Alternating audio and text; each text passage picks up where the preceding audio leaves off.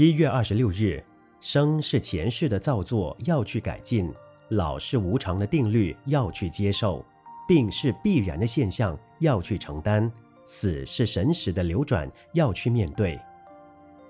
面对不能改变的事实，我们只能接受，才有应变之道。如接受了风雨的摧残，才能与之抗衡；接受了挫折打击，我们才能再接再厉；接受了人情冷暖，我们才能随机应变；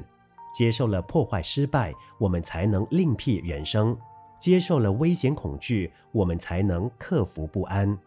从古至今，很多人因为接受自身的贫穷困苦、缺陷伤残而激发勇敢的精神，且加以改进、重新适应，最后也能一帆风顺，创造自己另外美好的人生。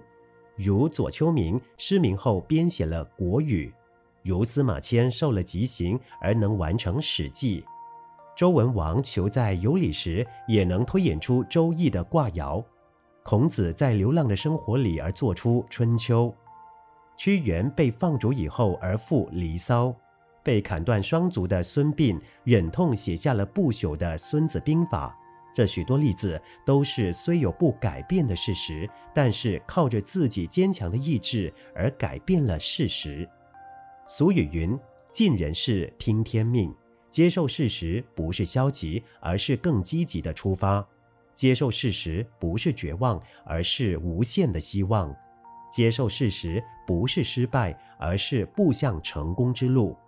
接受事实不是退缩，而是更诚实的面对自己；接受事实不是一蹶不起，而是重振旗鼓；接受事实才能乐观进取，弥补不足。文思修。面对不能改变的事实，我们只能接受，才有应变之道。每日同一时段与您相约有声书香。